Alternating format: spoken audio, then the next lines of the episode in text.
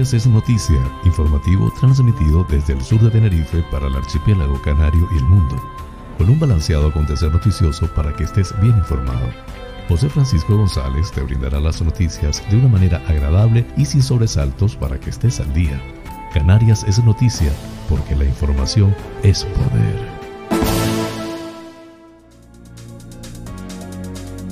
Viernes 9 de julio del 2021.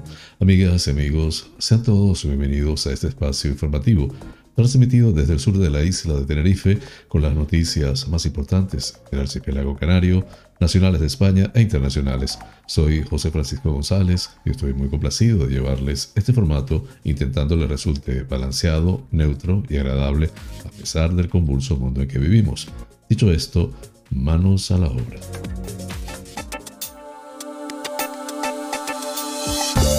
El pensamiento del día.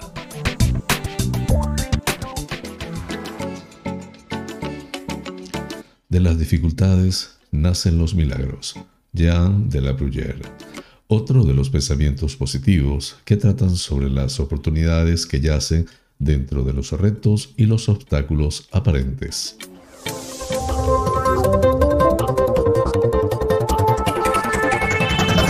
Las informativo titulares del día.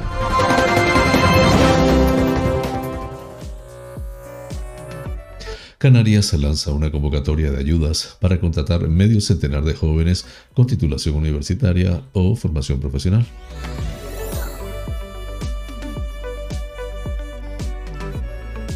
Una multinacional estadounidense elige a la empresa canaria El Masa para hacer sus pruebas técnicas en desalación. El archipiélago, solicita la incorporación de 26 rastreadores militares.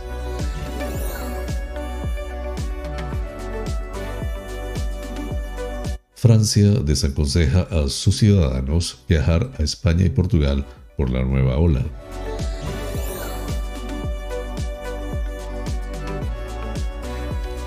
La Universidad de Verano de La Gomera celebra su sesión inaugural dedicada a la geología insular.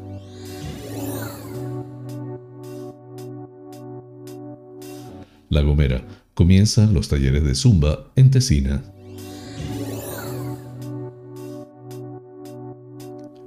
La Palma arranca con alto nivel de participación el primer Summer Camp de Fuencaliente.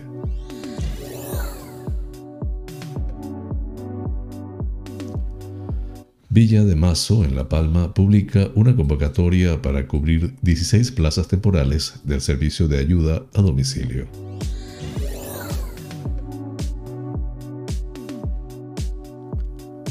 La Guardia Civil alerta de una estafa a comercios con alta afluencia detectada en Lanzarote.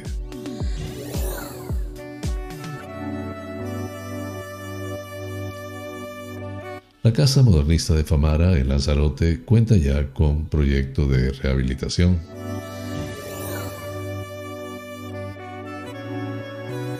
Fuerteventura. El problema viene cuando el ocio nocturno cierra.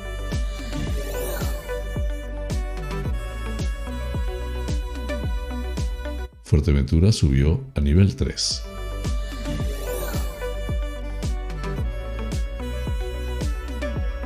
El Hospital Universitario Insular de Gran Canaria ha superado los 600 trasplantes renales.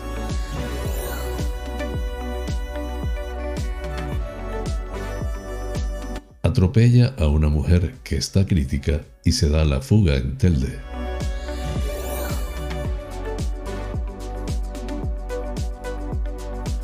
Asadero en Gran Canaria provoca un brote con 52 contagiados.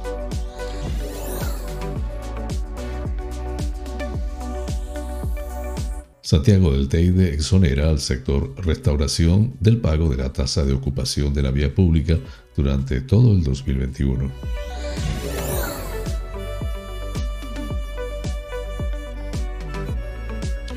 San Miguel, los estadios el Juanito Marrero y el Jairo Martín Arzola cuentan con nueva instalación eléctrica.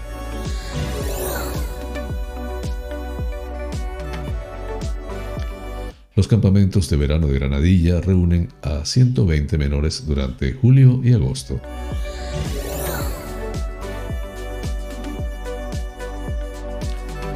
En nacionales, Pablo Casado remete contra la ley de la seguridad nacional. El gobierno podrá expropiar bienes. Es indignante.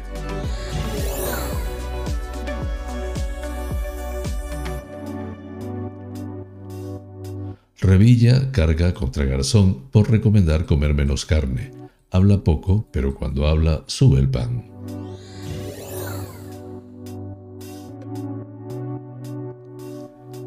Internacionales, la Eurocámara condena la deriva autoritaria en Nicaragua y pide sancionar a Ortega.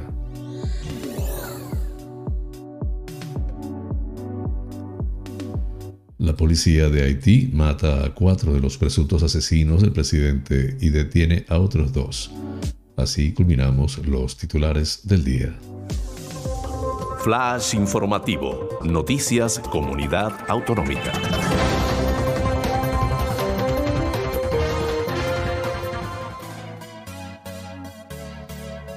La Dirección General de Juventud del Gobierno de Canarias ha publicado este jueves en el Boletín Oficial de Canarias, el BOC, la convocatoria de subvenciones para contratar medio centenar de jóvenes con titulación universitaria o formación profesional sin experiencia laboral en proyectos de interés público y social. Las entidades podrán solicitar estas subvenciones entre el 9 y 29 de julio en la sede electrónica. Al respecto, la directora general de Juventud del Gobierno de Canarias, Laura Fuentes, ha indicado que este año la convocatoria se publica un mes y medio antes que el año pasado, agregando que contará con mayor presupuesto, es decir, 1.248.000 euros. De este modo, añadió, se podrán contratar a más jóvenes que a pesar de la cualificación que han obtenido con sus esfuerzos, no consiguen acceder a un puesto de trabajo y adquirir una experiencia laboral remunerada. Así, ha apuntado que con esta ayuda las entidades podrán hacer contratos en prácticas y percibir durante un año un sueldo digno trabajando en proyectos de interés social destinados a la juventud y en puestos adecuados a nivel de estudios, con lo que se le da la oportunidad de ejercer las competencias, conocimientos y habilidades que aprendieron durante su formación académica. Esta acción está cofinanciada con cargo a los fondos procedentes de la Unión Europea en el marco del Programa Operativo de Empleo Juvenil 2014-2020, Iniciativa de Empleo Juvenil J. En cuanto a los proyectos, deberían ser de interés público y social y estar dirigidos a jóvenes de Canarias con edades comprendidas entre 14 y 30 años, de forma exclusiva o que les incluya de forma significativa por encima de un 60% entre una pluralidad de personas destinatarias. Las subvenciones la podrán solicitar entidades y fundaciones públicas y privadas, asociaciones o federaciones, siempre que no tengan ánimo de lucro. Quedarán excluidos los partidos políticos y las organizaciones sindicales. Cada entidad podrá presentar hasta un máximo de dos proyectos. La presentación de la solicitud se realizará de forma electrónica a través de la sede electrónica del Gobierno de Caracas, de Canarias.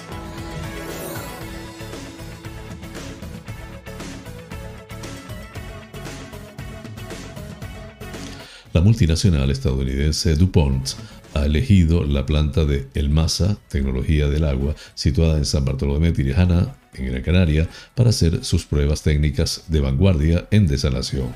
La empresa norteamericana, que es una de las mayores del mundo, realizó una prueba piloto a escala industrial en la instalación en la que ofrecía una nueva solución para reducir el ensuciamiento biológico en los sistemas de desalación por osmosis inversa, según ha informado la compañía en un comunicado. Así, para solucionar este problema, DuPont, a través de su rama Water Solutions, probó en la planta desaladora canaria una nueva tecnología de pretratamiento durante año y medio con el objetivo de eliminar efectos negativos provocados por el ensuciamiento biológico. El estudio, en el que colaboraron técnicos de la compañía canaria, se llevó a cabo de forma paralela en dos plantas desaladoras. En la primera, aplicando el pretratamiento, se demostró la anulación del ensuciamiento biológico y un funcionamiento de osmosis inversa, mientras que la otra planta paralela, donde no se aplicó ninguna medida, continuó sufriendo sus efectos negativos.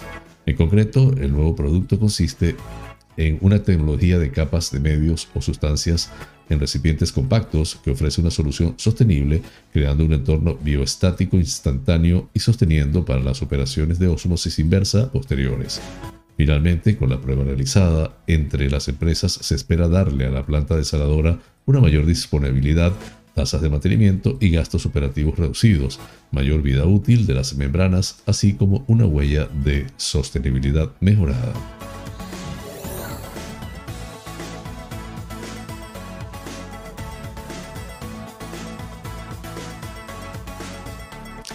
La Dirección del Servicio Canario de Salud ha solicitado formalmente el estado de incorporación inmediata de 26 rastreadores militares a la estructura del el CSS para Servicio Canario de Salud para fortalecer el sistema de rastreo canario ante el incremento de casos de COVID-19, especialmente en las islas de Tenerife, Gran Canaria y Fuerteventura.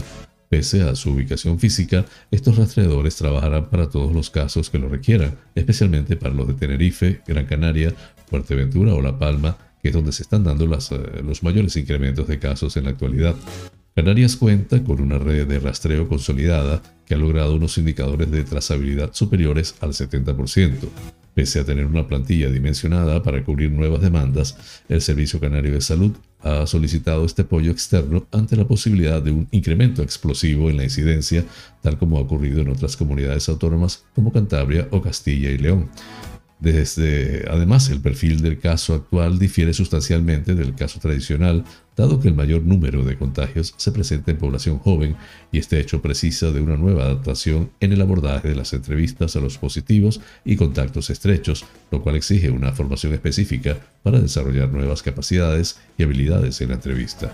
El sobredimensionamiento cuantitativo de rastreadores permite al equipo disponer de más tiempo para realizar acciones de formación para el abordaje de estos nuevos casos.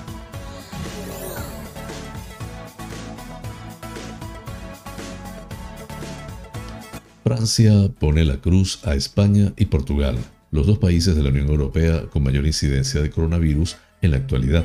El secretario de Estado de Asuntos Europeos Clement Beaune aconsejó este jueves en una entrevista en la cadena France 2 que la ciudadanía evite viajar a los dos países ibéricos durante este periodo estival debido al riesgo que supone la transmisión de la variante Delta.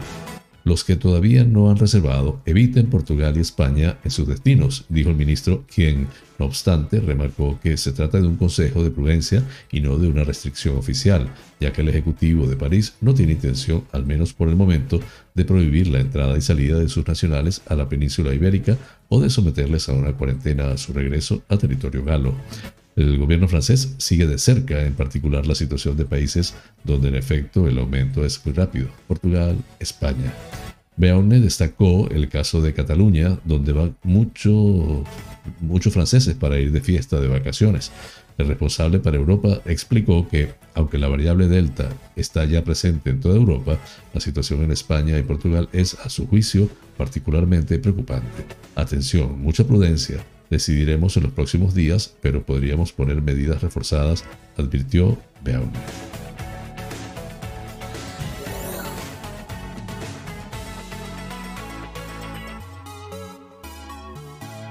La Universidad de Verano de La Gomera inicia su programación este viernes 9 de julio con una sesión inaugural que estará presidida por la rectora de la Universidad de La Laguna, Rosa María Aguilar, junto a Casimiro Curbelo. La programación comenzará a las 19 horas en el Salón de Plenos del Cabildo con la intervención de ambos, que precederá a la conferencia sobre el patrimonio geológico de La Gomera y su utilización geoturística, la temática más votada en el proceso de participación ciudadana para la elección de los cursos de extensión universitaria de esta edición.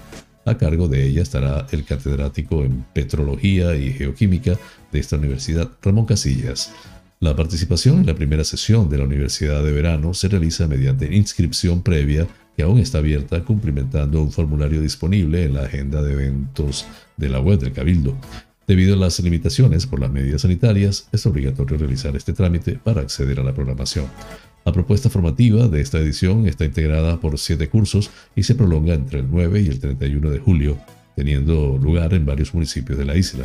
Algunos cursos ya cuelgan el cartel de completo, como es el, caso del curso práctico de lengua de signos española que se impartirá en Hermigua y el de neurodiversidad y TEA, trastorno del espectro del autismo, en el ámbito educativo a desarrollar en San Sebastián de la Gomera.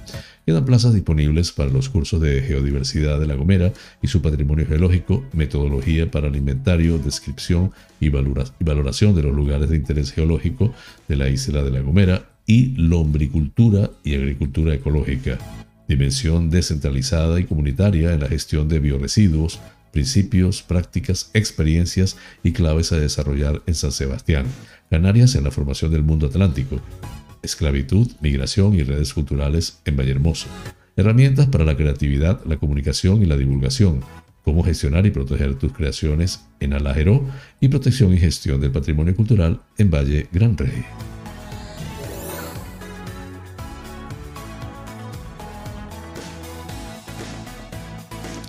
El Ayuntamiento de San Sebastián de la Gomera, desde la Concejalía de Servicios Sociales y Cultura, inició este martes 6 de julio las actividades del programa de verano 2021 San Sebastián es más en el Parque de las Eras de Tesina, con la, impartición del taller de Zumba actividad gratuita y de aforo limitado que se llevará a cabo durante el periodo estival en el mencionado lugar todos los martes a las 19.30 horas, para lo cual los interesados y las interesadas deberán inscribirse a través de la www.sansebastiangom www.sansebastiangomera.org barra inscripciones. Próximamente se anunciarán las siguientes actividades a realizar en Tesina, las cuales se podrán consultar en el enlace descrito anteriormente. San Sebastián es más, es el nombre del programa de verano 2021 de la Corporación Capitalina, el cual contempla un amplio abanico de opciones. Son más de 200 actividades culturales, deportivas, de ocio y naturaleza, previstas para distintos públicos, con un enfoque especial en el compartir y disfrute de las familias del municipio. Todas las actividades se realizan bajo la normativa vigente anti-COVID-19 y bajo las medidas de seguridad respectivas para brindar a los vecinos y vecinas del municipio disfrute y bienestar en este nuevo periodo estival.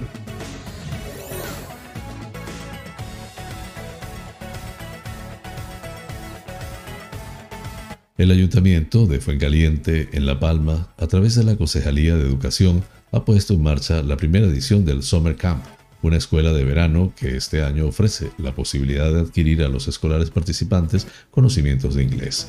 La responsable del área, Celia Santos, destaca que esta edición, que se desarrolla hasta el próximo 15 de agosto, permite a 40 niños y niñas residentes en Fuencaliente de entre 3 y 12 años disfrutar de las actividades programadas que le acercan al aprendizaje del inglés. Igualmente, Celia Santos pone de relieve que esta actividad, para la que ha sido necesaria ampliar el número de inscritos como consecuencia de la gran demanda de la participación, viene a complementar el trabajo que durante todo el año se viene desarrollando desde la Escuela Municipal de Idiomas.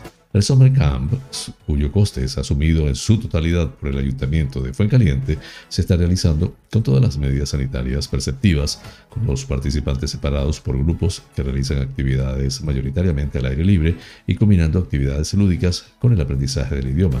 Todas las actividades estarán dirigidas y coordinadas por el profesorado de la Escuela Municipal de Idiomas. Por su parte, el alcalde Gregorio Alonso señala que esta acción y otras desarrolladas por el Ayuntamiento de Fuencaliente vienen a dar oportunidades y una oferta lúdica de aprendizaje y de actividad deportiva durante el periodo estival a los vecinos y vecinas del municipio.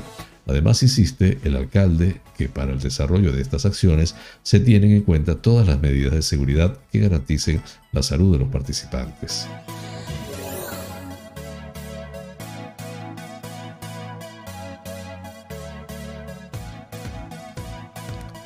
El ayuntamiento de Villa de Mazo abre una convocatoria para garantizar la cobertura de 16 plazas de trabajo temporal que con carácter excepcional se ha acordado habilitar para la atención del servicio de ayuda a domicilio para personas en situación de dependencia.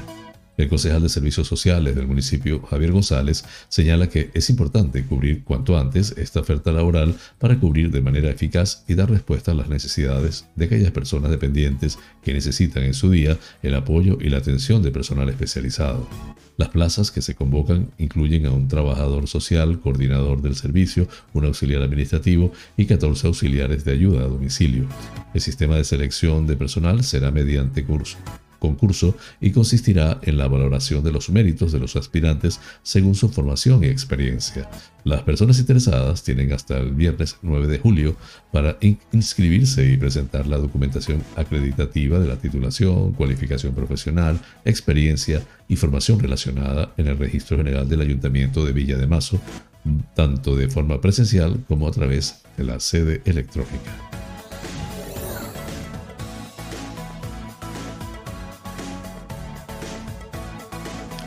Desde la Guardia Civil se informa que se ha detectado un nuevo procedimiento de estafas localizados por los componentes de Costa Teguise y que han afectado diferentes comercios y empresas de la isla de Lanzarote.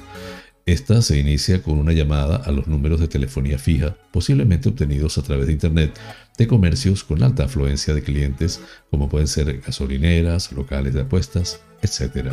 Una vez en contacto con algún empleado o responsable, los estafadores se identifican de diversas maneras, en algunas ocasiones como encargados de empresas relacionadas con el sector comercial de la empresa contactada o responsables de empresas de distribución logística, advirtiendo de la existencia de un envío de mensajería en el que se ha detectado algún problema aduanero, momento en el que requieren una cantidad de dinero y desbloquearlo.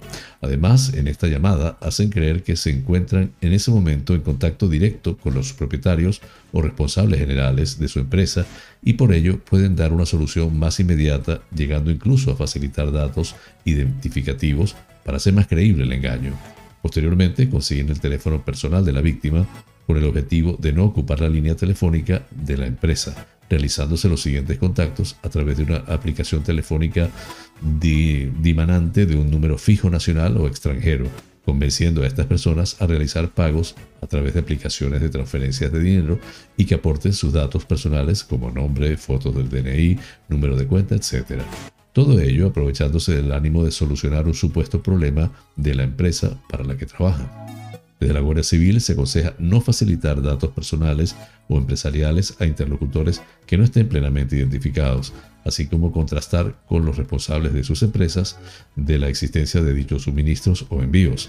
Además, se aconseja no aceptar llamadas entrantes a través de aplicaciones de mensajería instantánea, debido a la facilidad que existe a la hora de suplantar identidades de personas físicas o jurídicas.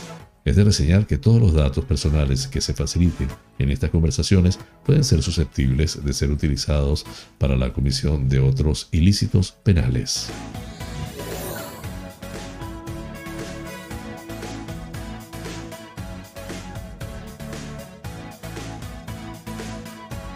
El Ayuntamiento de Teguise, en Lanzarote, ha remitido a la Consejería de Transición Ecológica y Política Territorial, así como a Patrimonio y Medio Ambiente del Cabildo Insular, el proyecto de rehabilitación de la Casa Modernista de Famara, redactado por la Diócesis de Canarias, propietaria del histórico inmueble ubicada en primera línea del Cabildo de la Caleta de Famara. El alcalde de Teguise, Osvaldo Betancourt, celebra que al fin la diócesis haya presentado un proyecto para recuperar uno de los ejemplos más singulares de la arquitectura de nuestra isla, como es la casa veraniega de don Luis Ramírez. Es notorio el deterioro de la casa modernista que ha sido vallada ante el peligro de derrumbe y que está muy deteriorada, tal y como han denunciado desde años los vecinos y vecinas de la Caleta, así como el ayuntamiento de Teguise, puesto que al ser propiedad de la iglesia no se ha podido intervenir, recuerda Betancourt. Olivia Duque, responsable de la oficina técnica, añadió por su parte que nos gustaría contar con la máxima colaboración del Cabildo y el Gobierno de Canarias para que se responda a la última voluntad de don Luis Ramírez, pero también a los que ha insistido en que las autoridades intervengan cuanto antes para no perder este valor patrimonial, único ejemplo modernista de Lanzarote. La decoración de la fachada de la casa, que se ha ido desprendiendo, es un despliegue de motivos marinos, delfines, pulpos, caracolas y burgados de formas sinuosas recorren el espacio curvo de la fachada y hablan de la influencia del art nouveau o modernista que tanto éxito había tenido en Europa, especialmente en la Barcelona de Gaudí, comenta Arminda Arteta en su blog Lanzarote Inédita.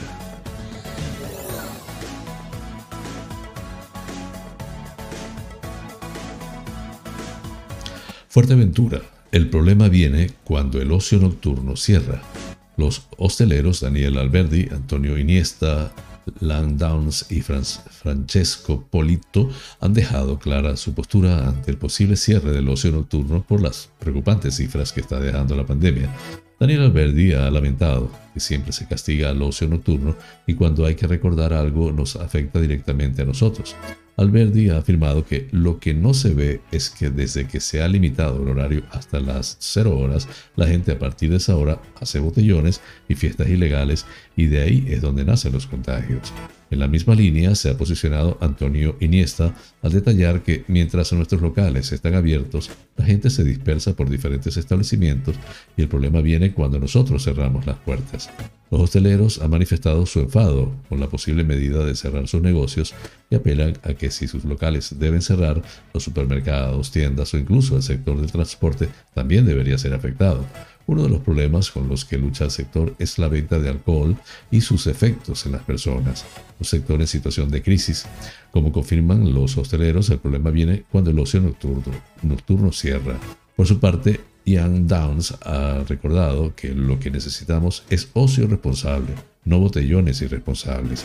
Llevamos 14 meses cerrados y tras una gran inversión para abrir el pasado día 18 de junio, 8 días después, nos quieren cerrar otra vez.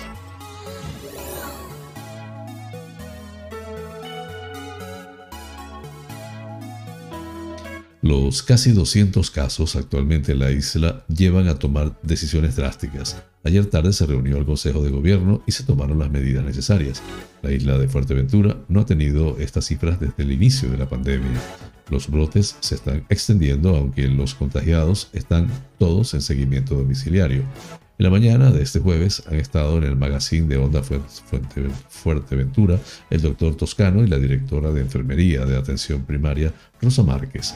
Ambos han mostrado la preocupación por todo lo relacionado con el aumento de casos y lo reticentes que están siendo algunos jóvenes a la hora de acudir a vacunarse.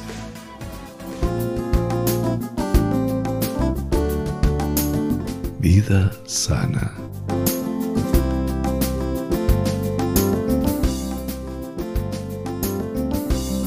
Les hablaré de los aguacates y lo beneficioso de su regular ingesta. El aguacate tiene una pulpa cremosa y de color verde que encierra una gran semilla marrón. Su sabor suave y consistencia cremosa lo convierte en el cómplice ideal para un montón de recetas y combinaciones para untar tostadas, improvisar ensaladas, preparar un guacamole o acompañar a cualquier cereal o verdura. Los aguacates controlan la tensión arterial, mantienen a raya el colesterol y tienen propiedades antiinflamatorias. Hay muchos tipos de aguacates y su forma y color pueden variar. Pueden tener forma de pera o redondos y pueden ser desde verdes a negros. Pero la variedad más popular se llama Hass, también conocida como pera de cocodrilo. Respecto al peso, cada pieza de aguacate puede pesar de unos 200 gramos hasta superar el kilo. De apreciado valor nutritivo, 100 gramos de aguacate nos aportan 160 calorías, la mayoría de ellas grasas saludables y fibra. El aguacate contiene magnesio y potasio, minerales que favorecen el buen funcionamiento del sistema nervioso y muscular y son de gran importancia para el sistema inmunológico y para la salud del intestino delgado y para evitar la retención de líquidos. El aguacate posee vitaminas de los grupos A, C, D, K y B esto hace que sea un buen antioxidante por su contenido en vitaminas C y E, que además resultan fundamentales para los niveles neurológicos del organismo y para la salud cardiovascular. Gracias a su contenido en vitamina D, es beneficioso para la salud de los huesos. Al ser rico en fibra, el aguacate ayuda al organismo a saciar el apetito, evitar el estreñimiento y regular los niveles de glucosa en la sangre. Y por si fuera poco, el aguacate es rico en ácido oleico, un tipo de ácido graso que ayuda a controlar los niveles de colesterol. También contiene ácido fólico, bastante recomendado para evitar malformaciones durante el embarazo. Flash informativo el tiempo en Canarias.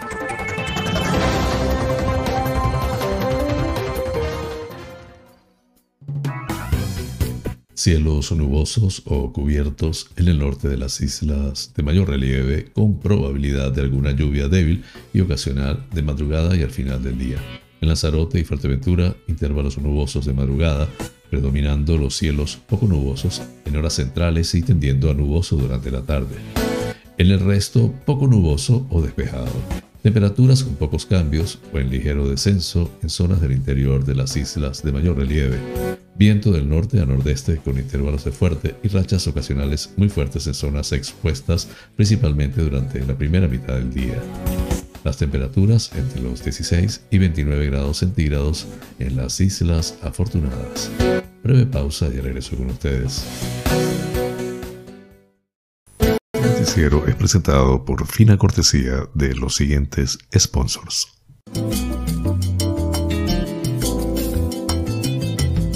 Bar Restaurante Loco, un oasis en el centro de San Isidro. Cocina tradicional y fusión, especialidad en arroces y paellas, carnes a la brasa, pescados frescos, pastas y pizzas, ricos postres caseros y unas ensaladas de antología Disponemos de una terraza interior chill out de 120 metros para que disfrutes de nuestra vibrante coctelería en un confortable ambiente muy acogedor. Atendemos celebraciones familiares, bautizos, bodas, comuniones, cumples, divorcios, en fin, bar-restaurante. Loco, un oasis en San Isidro. Calle Saltadero, número 7, San Isidro. Teléfono 922 36 7986.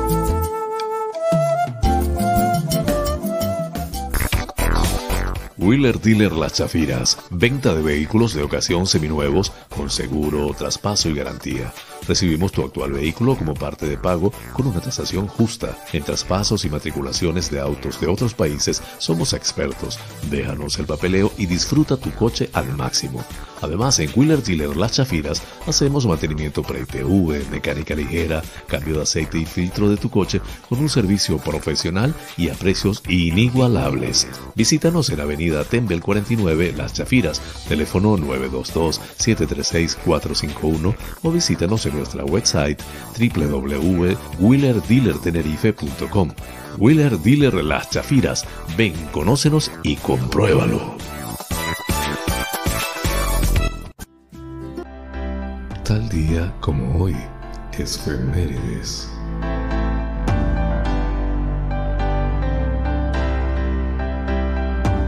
El matrimonio del rey Enrique VIII de Inglaterra y su cuarta esposa, Ana de Cleves, fue anulado el 9 de julio de 1540. El 1 de enero de 1540, Ana llegó a Inglaterra para encontrarse con su prometido por primera vez.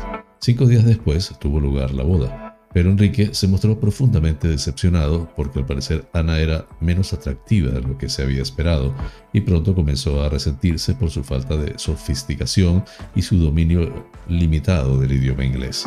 Cuando la alianza entre las potencias católicas no se materializó en descendencia, el matrimonio se convirtió en una vergüenza política y fue anulado por una convocatoria anglicana el 9 de julio de 1540. Ana accedió y fue recompensada con una gran suma de dinero, con la condición de que permaneciera en Inglaterra. Vivió en Richmond hasta su muerte. Flash informativo, provincia Las Palmas de Gran Canaria.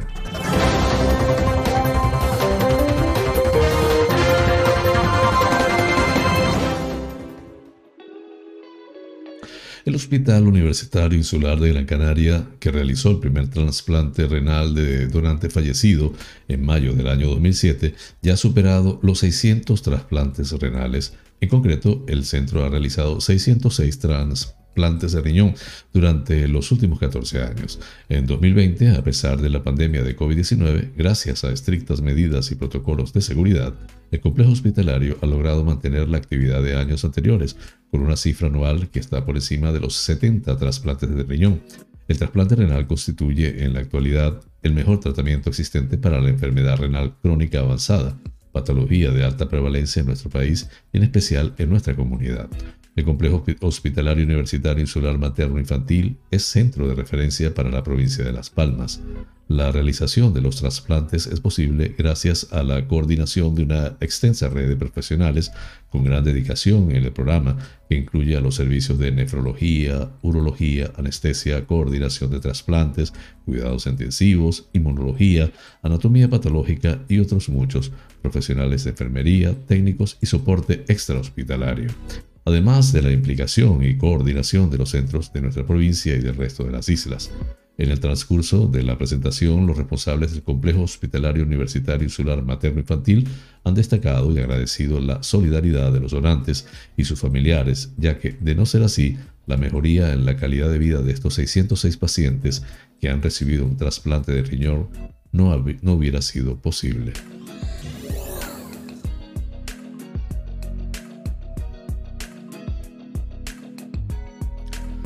Una mujer de 70 años ha resultado herida de carácter crítico la mañana de este jueves tras ser atropellada por un coche en el barrio de Las Remudas, en Tel de Gran Canaria, según ha informado el Centro Coordinador de Emergencias y Seguridad del Gobierno Canario.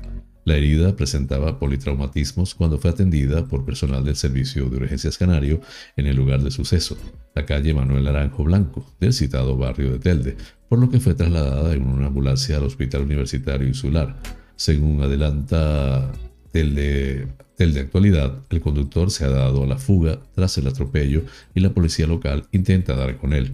El Centro Coordinador de Emergencias fue alertado del suceso a las 12.40 horas, por lo que activó de inmediato los recursos necesarios para atender a la víctima del atropello. Además, el personal del SUC se trasladaron al lugar del suceso efectivos de la Policía Local y de la Guardia Civil, que instruyeron las diligencias correspondientes.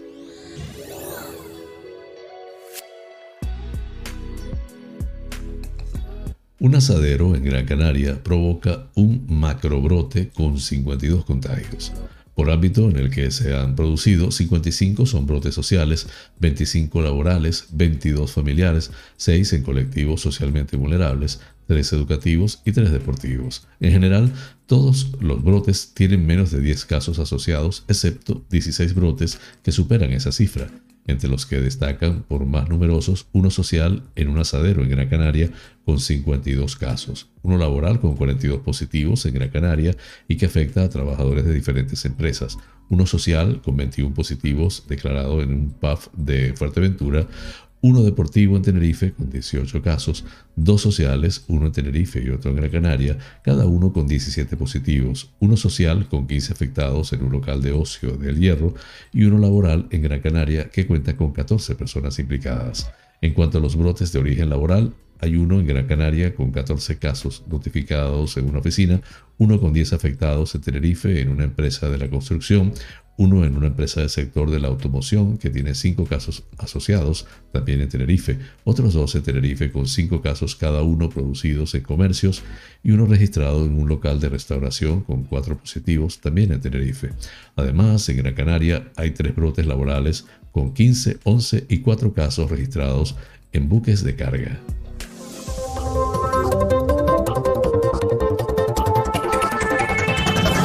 Flash informativo provincia Santa Cruz de Tenerife.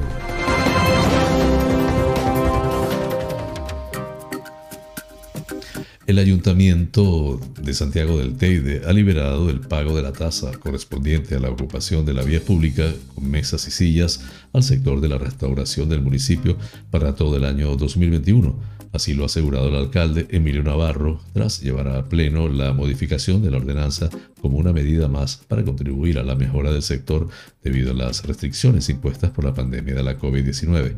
De dicha exoneración de la tasa de ocupación de la vía pública se beneficiarán bares, restaurantes y cafeterías de todo el municipio. Así, el grupo de gobierno local quiere seguir apostando por este pilar básico en la economía local, colaborando y ayudando no solo a este, sino a otros sectores locales a sobrellevar de alguna manera esta situación con continuas subidas y bajadas de niveles y de restricciones bendiciones.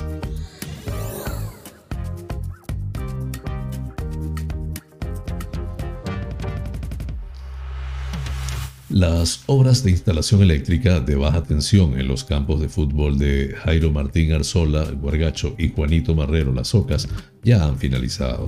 Así lo hacía saber el alcalde de San Miguel de Abona, Arturo González, quien explicaba que era necesario adoptar la, la, iluminación a los niveles de competición que disputan los equipos en todas sus categorías y, a su vez, continuar con la dinámica de mejorar las instalaciones deportivas de los clubes municipales, unos trabajos que han tenido un coste de de 620.554 euros, con los que se ha logrado dar un cambio de imagen y de calidad a estas infraestructuras deportivas. Por su parte, Julián Martín, concejal de Deportes y Servicios Públicos, ha remarcado que con este tipo de actuaciones, San Miguel sigue avanzando en eficiencia energética, ya que los niveles de iluminación se han adaptado a lo que exige la normativa para la iluminación de instalaciones deportivas.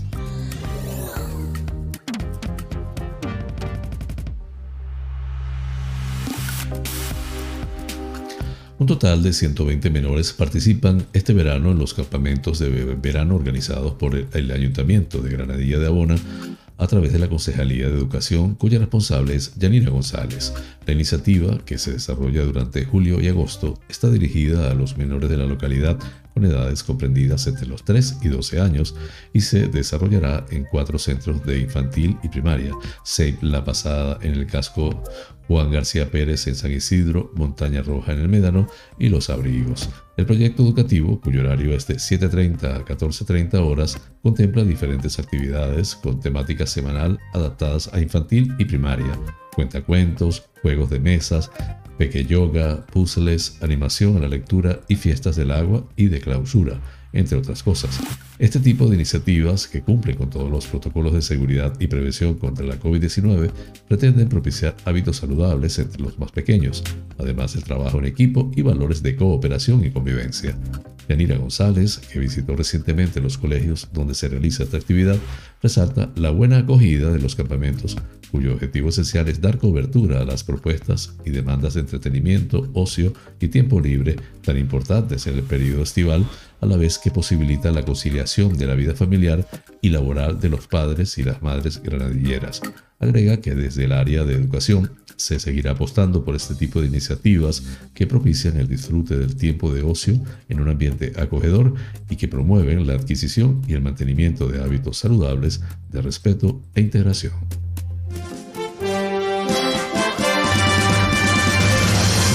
Noticias que inspiran.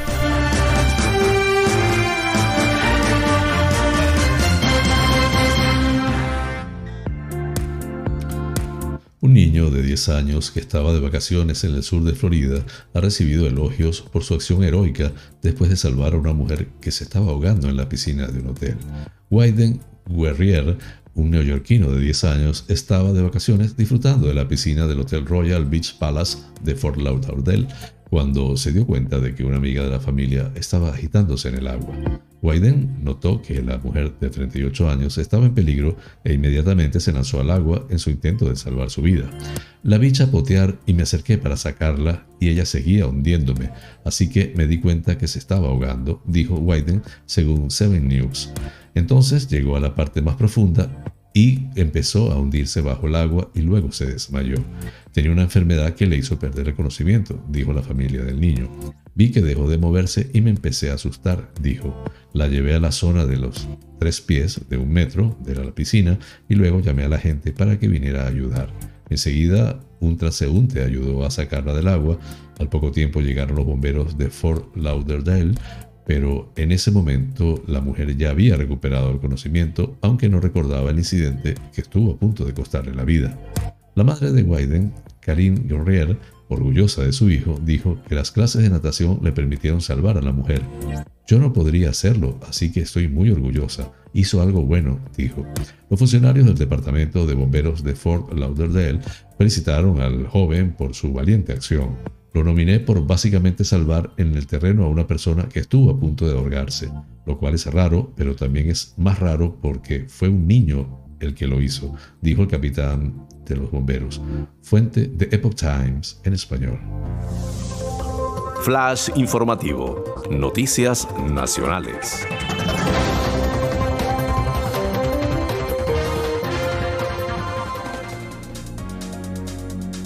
La ley de seguridad ciudadana que prepara el gobierno es un auténtico disparate.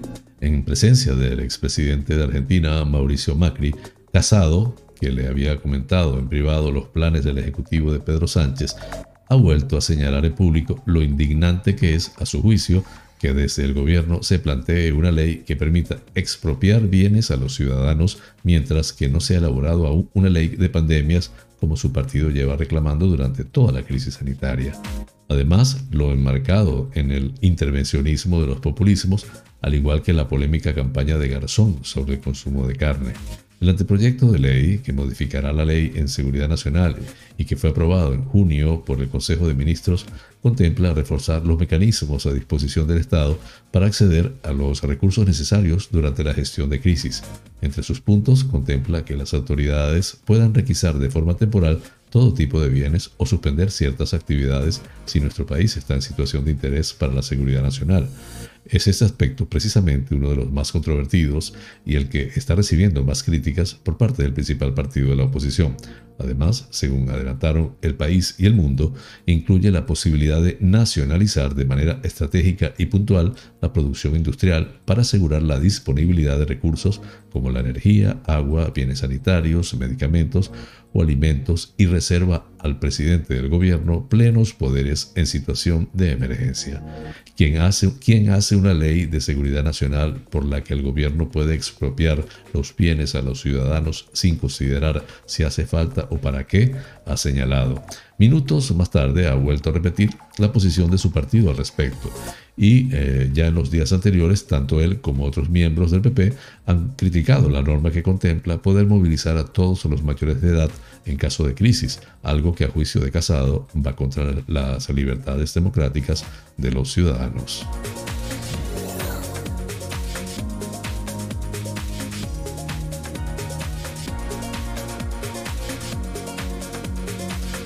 La oleada de críticas al ministro de Consumo, Alberto Garzón, va en aumento.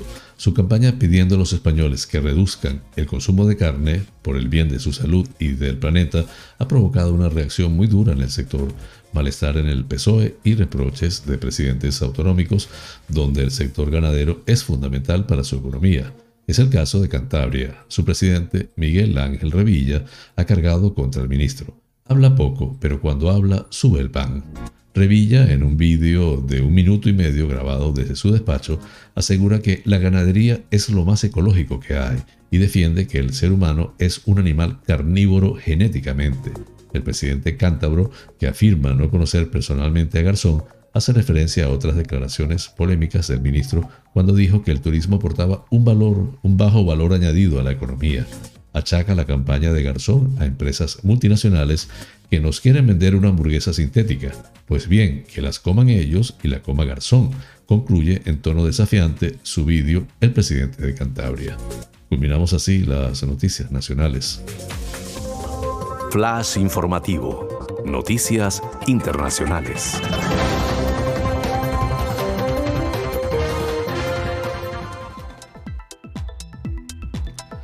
Cuatro de los supuestos asesinos del presidente de Haití, Jovenel Moise, fueron abatidos por la policía y otros dos fueron detenidos este miércoles, según anunció el director general de la policía, Leon Charles.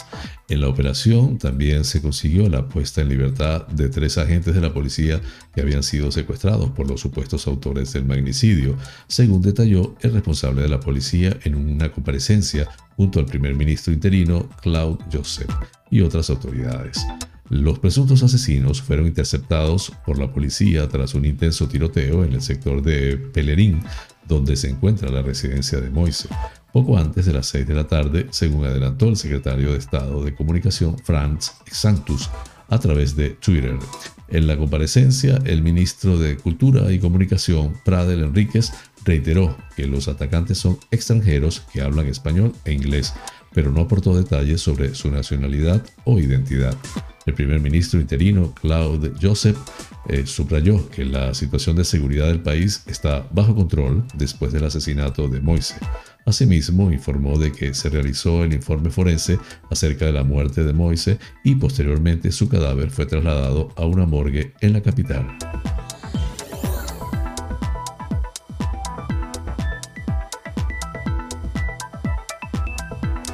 El Parlamento Europeo ha condenado este jueves la deriva autoritaria en Nicaragua con la detención de disidentes activistas y periodistas, incluyendo candidatos a las, elecciones presidenciales de noviembre, y ha pedido a la Unión Europea ampliar las sanciones para que incluyan al presidente Daniel Ortega y su círculo.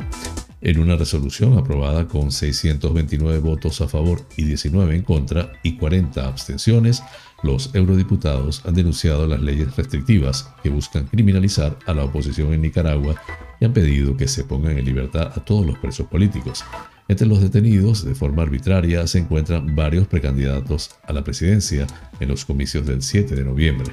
El texto denuncia la creciente deriva del régimen hacia el autoritarismo, la limitación del espacio democrático en el país y que, Ortega esté obstaculizando la celebración de elecciones libres y justas. Por todo ello, la Eurocámara ha apoyado ampliar las sanciones contra Managua para incluir, entre otros, a Daniel Ortega y a la vicepresidenta y mujer de Ortega, Rosario Murillo, sin que las nuevas restricciones comunitarias vayan en perjuicio del pueblo nicaragüense. El texto denuncia la creciente deriva del régimen hacia el autoritarismo, al ir estrechando el espacio para la democracia, el entendimiento a escala nacional y la mediación internacional de cara a una solución pacífica del conflicto y obstaculizar la celebración de elecciones libres y justas el próximo 7 de noviembre. Las leyes restrictivas y punitivas para socavar a la oposición aprobadas en los últimos años institucionalizan la represión y legalizan los actos cometidos en el país desde su adopción, agrega la Cámara. Con este tema culminamos las noticias internacionales.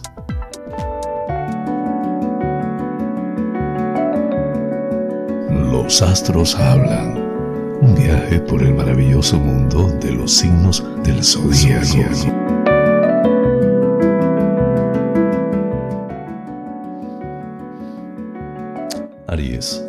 Tu principal misión será atender tus pensamientos para evitar que las emociones desborden la manera de comunicarte con los demás. Podrás resolver temas pendientes que se refieran a ciertos asuntos de tu subconsciente que están en el punto de mira tuyo para solucionarlos definitivamente. Tauro, deberás atender principalmente la manera de llevar a cabo tus asuntos económicos y los que están relacionados con la profesión y con tus actividades principales, de una manera tranquila y evitando dejarte llevar por tu gran sensibilidad. Géminis, podrás organizar tus iniciativas con mucha calma y con la seguridad de que tienes confianza en el método que vas a utilizar. Y esto es lo más importante para evitar que las emociones te jueguen una mala pasada y sientas que te desbordas en algún momento. Cáncer. Es un día muy importante para que puedas solucionar temas profundos que afectan a tus emociones y parte de algunos asuntos del pasado que guardas en el subconsciente. Por ello, es aconsejable que dejes fluir tus emociones y que resuelvas antiguas pautas que ya no son necesarias en tu vida. Leo, deberás sentirte con gran fluidez ante nuevas metas futuras y con la manera de llevarlas a cabo. Por ello, deberás aprovechar la capacidad de tu mundo interior y de tus intuiciones, ya que tendrás que manejarlas con atención y conciencia para evitar desbordamientos emocionales.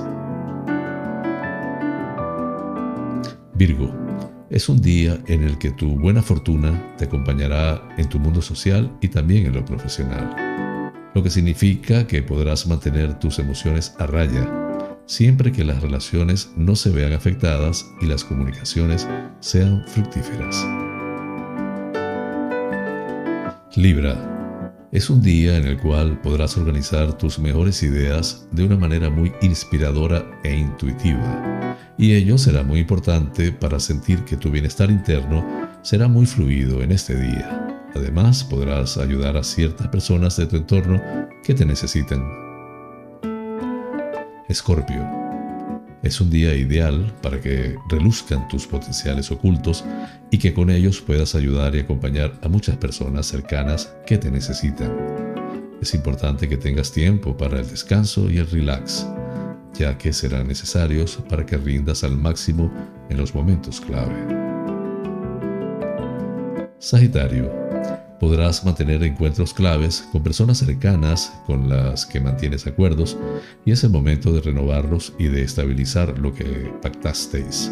El ambiente deberá ser jovial y armónico para que todo resulte favorable y fructífero. Capricornio. Es un día en el que podrás buscar de qué manera te sientes mejor física y emocionalmente, ya que depende de tu estado de ánimo todo lo que realices en este día. Podrás agilizar muchas acciones que estaban paradas y que en este momento las podrás terminar con mayor rapidez. Acuario, deberás aprender a disfrutar y a sentirte con mayor ligereza y levedad, porque de esta manera es más fácil que fluyas con el ambiente y con las energías de los demás. Además te darás cuenta de que así será más sencillo estabilizar las situaciones y mostrar tu cariño a los demás.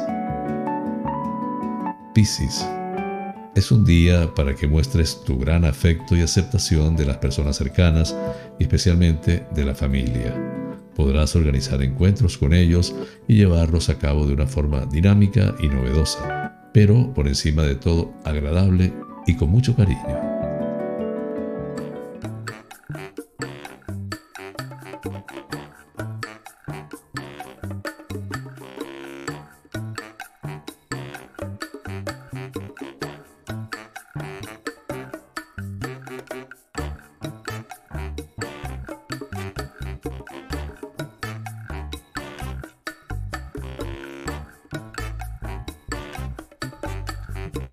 Amigas y amigos, hemos llegado al final del programa, deseando les haya sido de su agrado. Realmente es un auténtico placer llegar a ustedes desde esta pequeña isla incrustada en el Océano Atlántico hasta los sitios más recónditos del planeta. En muchos de esos lugares se encuentran espectadores canarios, entre otros. Vaya hasta ellos y hasta todos con cariño este programa. Por mi parte, les invito para el lunes a la misma hora y por el mismo lugar para encontrarnos con el acontecer de las Islas Canarias y del mundo. En la dirección, producción y presentación del programa, quien tuvo el inmenso placer de acompañarles, José Francisco González. Como siempre, invitándoles a suscribirse a mi canal de YouTube. Canarias es noticia en directo. Dar un like si les parece y activar la campanita para recordarles cada nueva emisión del noticiero. Así pues, me despido con la eficaz frase, es mejor ocuparse que preocuparse. Hasta el lunes y que tengan un excelente fin de semana.